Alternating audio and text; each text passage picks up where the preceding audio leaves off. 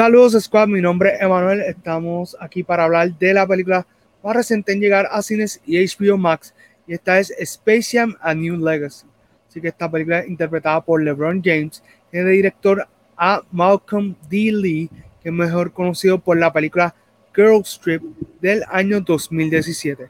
También tenemos eh, entre los actores principales a Tom Shiro, que interpreta a Al-G Rhythm, no dicho Algorithm, eh, y a Cedric Joe, que interpreta a Tom James, el hijo de LeBron. Así que eh, esta película realmente creo que podía haber sido una muy buena secuela, tenía todos los recursos para hacerlo, sin embargo, se escocotaron. Este es el tipo de película que parece un Frankenstein, porque le metieron tanta promoción de Warner Brothers que lo que hace es sofocar la historia principal. Eh, a mí realmente no me interesaba ver, por ejemplo, referencias a Game of Thrones, ver referencias a otras películas y series de eh, Warner Brothers. A mí lo que me interesaba ver era cuál era la situación entre eh, LeBron James y su hijo y por qué su hijo no quería jugar baloncesto o por lo menos no quería estar en su equipo. ¿Qué sucede? La trama entonces la vemos llena de muchas situaciones donde LeBron James eh, de momento se vuelve un cartoon, lo cual creo que no, no estaba tan mal si hubiese sido bien ejecutado, pero de momento es como si todo lo que yo vi en los trailers es lo mejor que tuvo la película. Y cuando llegó esta película, antes de yo darle play, ya yo me imaginaba que lo había visto todo. Y básicamente se sintió así. Es una película donde apenas me reí con, el humor de la película. Eh, algo que noté que fue eh, bastante particular es que muchas veces los personajes que son los Looney Tunes no se sentían como los Looney Tunes. Me explico. Cuando hablan, tú sabes que cada personaje tiene como un, diálogo eh, particular, tiene unas frases, tiene unas formas de comunicarse y se sentían muchas veces como que estaban diciendo unas líneas, pero no eran de esos personajes, eran de unos escritores que pensaron que así podían sonar los Looney Tunes. Así que eh, por ese lado, pues la película como tal eh, fracasó en, no darnos una buena historia, en no, darnos lo, que queríamos ver de esta película.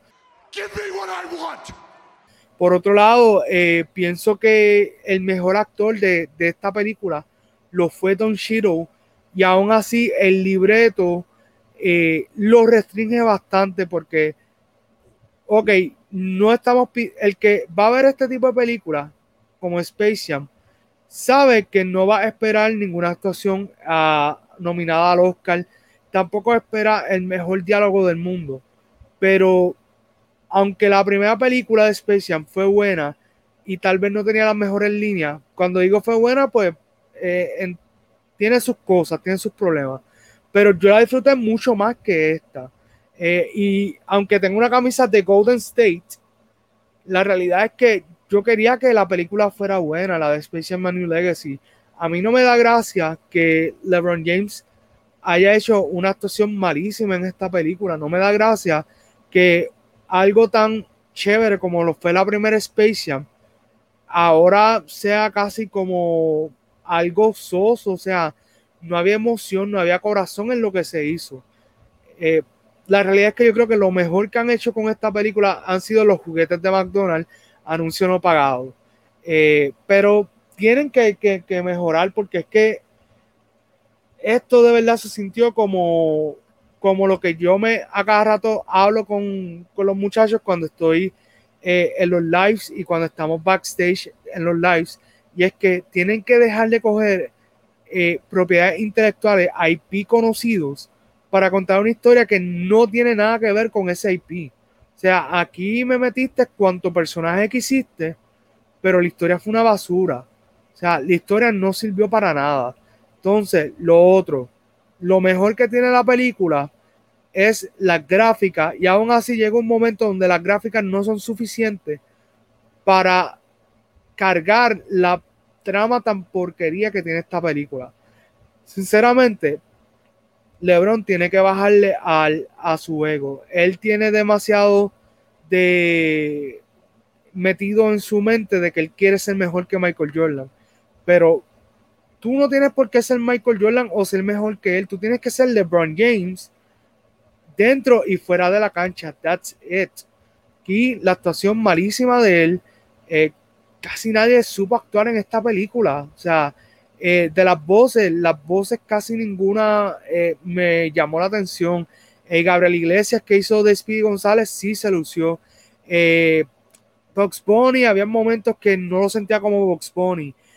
también los jugadores de baloncesto que, que ponen del Goon Squad, creo que no lo supieron trabajar. Eh, esta película le metieron mucho dinero a lo que fueron los efectos especiales cuando debían de haberse dedicado a hacer una buena trama y entonces que los efectos fueran algo secundario. Pero aquí pues se les fue la mano.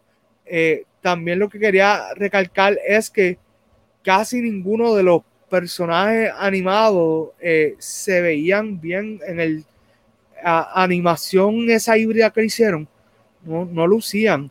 Eh, Daffy Duck sí me dio bastante gracia. Lola Bonnie, uno de los grandes problemas que tengo con ese personaje fue que básicamente de lo que ella fue en la primera película, que lucía súper bien, que era un personaje importante, acá se siente que para que encajara con la trama que querían contar y que hasta cierto punto complacer al público de alguna manera que no hace sentido, bajaron el rol de ella.